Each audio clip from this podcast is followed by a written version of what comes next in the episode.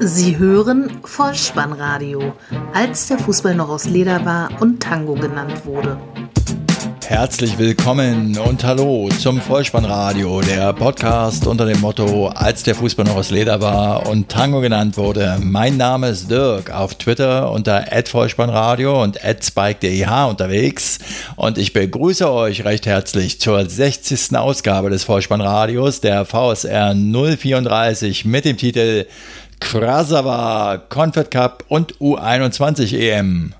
Was erwartet euch in dieser Episode, ob wir es mögen oder nicht? Aber der Confed Cup in Russland ist gestartet. Der Video Assistant Referee ist fleißig am Werk und außerdem macht der Nachwuchs bei der U21 Europameisterschaft in Polen auf sich aufmerksam.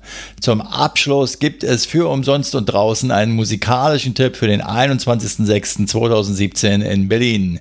Viel Spaß! Zeitpunkt der Aufnahme dieser Episode ist Dienstag, der 20.06.2017 und bevor wir zum Confed Cup und zur U21 Europameisterschaft kommen, möchte ich euch noch kurz zwei tagesaktuelle Meldungen mit auf den Weg geben. Zum einen bestätigt laut Kicker Online heute der erste FC Köln, dass Anthony Modest vor dem Abgang steht. Er wechselt wohl zum chinesischen Club Tianjin Quanyan für ungefähr 35 Millionen, die der Geisbock Club für den 29-jährigen Franzosen bekommt, der vor zwei Jahren für 4,5 Millionen aus Hoffenheim kam. Die zweite Meldung beschäftigt sich mit dem Wechselwunsch von Cristiano Ronaldo. Der Portugiese hatte ja zuletzt geäußert, dass er weg möchte aus Spanien aus Gründen, die ihr sicherlich alle mitbekommen habt. Nun hat aber der Präsident von Real Madrid, Florentino Perez, ein Machtwort gesprochen und gesagt, Cristiano Ronaldo bleibt bei Real Madrid eine schallende Ohrfeige, nicht nur für alle Träumer unter den Bundesliga-Fans, die den Europameister gerne in der deutschen Liga gesehen hätten. Dann lasst uns jetzt zum Confed Cup kommen und hier vielleicht eine Bemerkung vorab. Ich kann jeden verstehen, der sagt, er verfolgt dieses Turnier nicht, weil das Wetter im Augenblick hier so schön ist oder weil es in das Turnier in Russland stattfindet unter fragwürdigen Bedingungen zumindest, die Stadien nicht ausverkauft sind, die deutsche Nationalmannschaft nur mit einer B11 antritt oder eben es bei dem Turnier ja grundsätzlich auch um nichts geht. Alles das ist nachvollziehbar. Ich kann euch aber aus meiner meiner eigenen Erfahrung sagen, wenn ihr dieses Turnier mixt mit der gleichzeitig stattfindenden U21 Europameisterschaft in Polen, dann habt ihr schon ein bisschen so Turniergefühl. Und ähm, wenn ihr das macht, dann seid ihr ganz gut beraten und müsst halt nur aufpassen, dass es bestimmte Teams gibt, die in beiden Wettbewerben auflaufen, da also nicht im Spielplan und in der Tabelle ja, durcheinander kommen und ansonsten macht es aber schon Spaß, die eine oder andere Begegnung zu verfolgen. So viel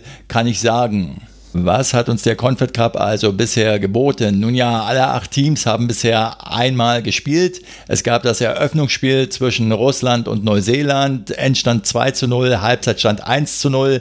Dieses 1-0 war wohl auch noch ein Eigentor eines Neuseeländers.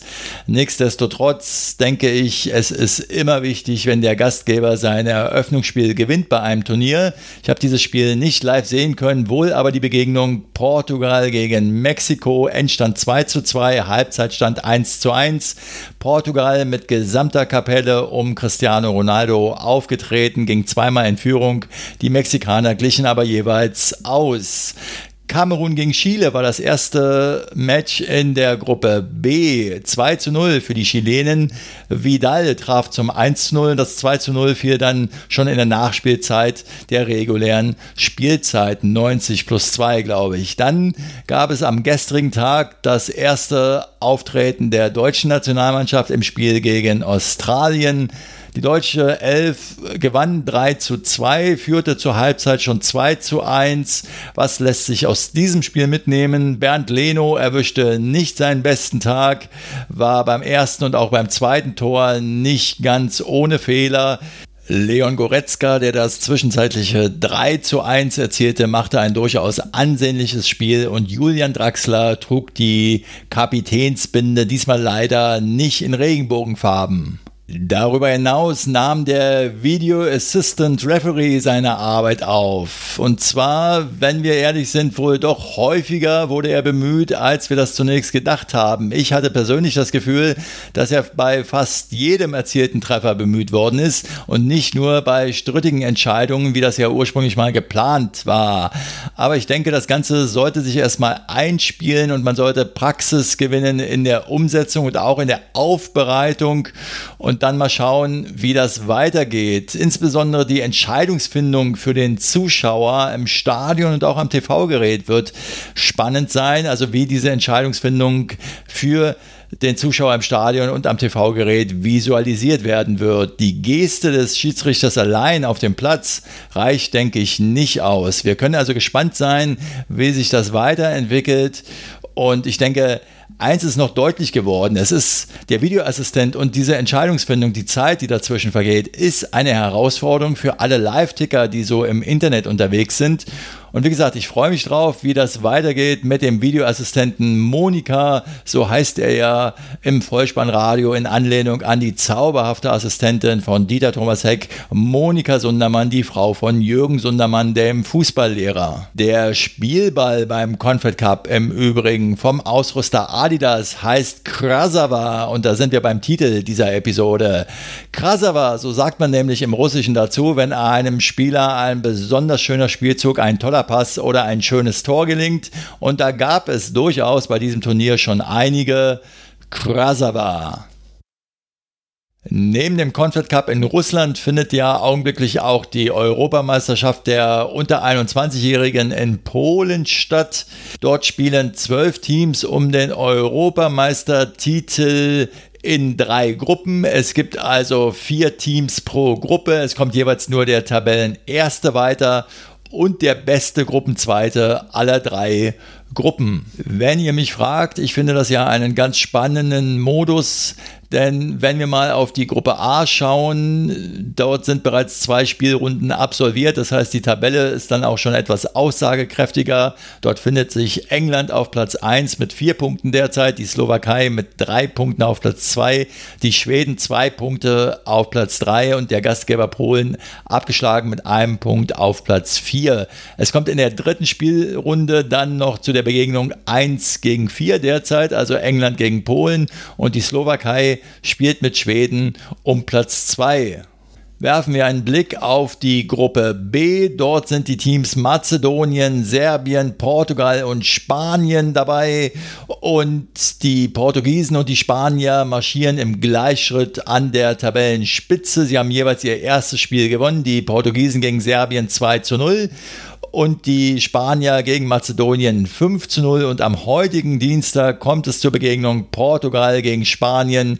Sicherlich schon die Begegnung um Tabellenplatz 1. Zumindest eine Vorentscheidung wird es dort geben. Und auch die Gruppe C ist nicht minder interessant, denn da messen nämlich die Tschechen, die Dänen, die Italiener und die Deutschen ihre Kräfte. Im Moment sieht es so aus, dass die deutsche Nationalmannschaft die Tschechen 2 zu 0 besiegt hat. Ebenso mit diesem Ergebnis waren die Italiener gegen Dänemark siegreich. Nun ist es zunächst mal so, dass morgen Deutschland gegen Dänemark antritt und die Tschechen die Italiener herausfordern. Und dann schauen wir mal, wie es am 24.06., wo dann das letzte Gruppenspiel stattfindet, mit der Tabellenspitze aussieht. Und damit haben wir ihn schon wieder beendet, unseren kleinen Ritt durch die Fußballhöhepunkte dieser Tage in Osteuropa. Ich habe euch ja zum Abschluss dieser Episode noch einen Veranstaltungshinweis für den morgigen Tag versprochen, den 21.06.2017, Sommeranfang, Kinder. Und was kann es da Schöneres geben, als der Fett der Musik beizuwohnen? Das bedeutet nämlich an ausgewählten Plätzen in Berlin, überall unter freiem Himmel, umsonst und draußen, gute Musik genießen, neue Leute kennenlernen, neue Bands kennenlernen und viel, viel Spaß zu haben haben. Und wenn ihr das macht, dann schaut euch das Veranstaltungsprogramm an. Es gibt viele Orte, die da mitmachen in Berlin. Unter anderem einen stellvertretend möchte ich euch nennen. Aus jahrelanger Erfahrung. Freundliche Atmosphäre werdet ihr da finden und zwar im Centre Français in Berlin-Wedding in der Müllerstraße. Ein ausgewogenes Musikprogramm wird dabei sein und es ist auch, so viel kann ich sagen, für Familien mit Kindern sehr gut geeignet. Ich wünsche euch dabei viel Spaß, solltet ihr da morgen dabei sein. Ich hoffe, das Wetter spielt mit. Ich wünsche euch noch einen tollen Sommer und ansonsten sage ich nur vielen Dank für eure Zeit, für euer Vertrauen in diesen Podcast und entlasse euch auch wieder mit dem Hinweis für den Fall, dass ihr die Kugel mal wieder im Netz unterbringen wollt. Kopf, Innenseite, Außenriss und Hacke. Nein, nur mit dem Vollspann geht er rein. Vielen Dank. Ciao. Sie hörten Vollspannradio. Vollspannradio. Vollspannradio. Vollspannradio. Vollspannradio. Vollspannradio.